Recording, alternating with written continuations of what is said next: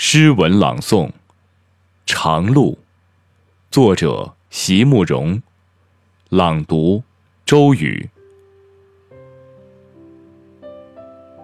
像一颗随风吹送的种子，我想，我或许是迷了路了。这世界，绝不是那当初曾经允诺给我的蓝图。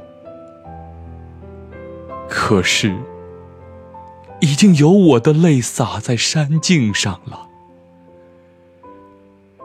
已经有我的暗夜里的梦想，在森林中生长。我的渴望和我的爱，在这里像花朵般绽放，又隐没了。而在水边清香的阴影里，还留着我无邪的心，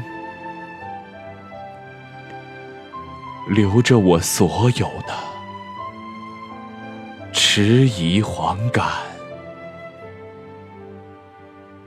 却无法更改的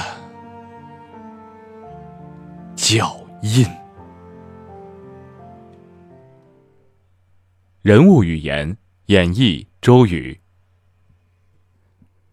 哥哥哟，不是不想布暗哨啊，实在是兄弟们剩的不多了，捉襟见肘啊。这不，只安排了个老温，隔三差五的给我送点吃的。六哥，您要是再晚来几个时辰，我可就真撑不住了。干咱这行的，凭的就是运气。六哥。我这有点钱，今天是咱兄弟久别重逢，我请你进城下馆子。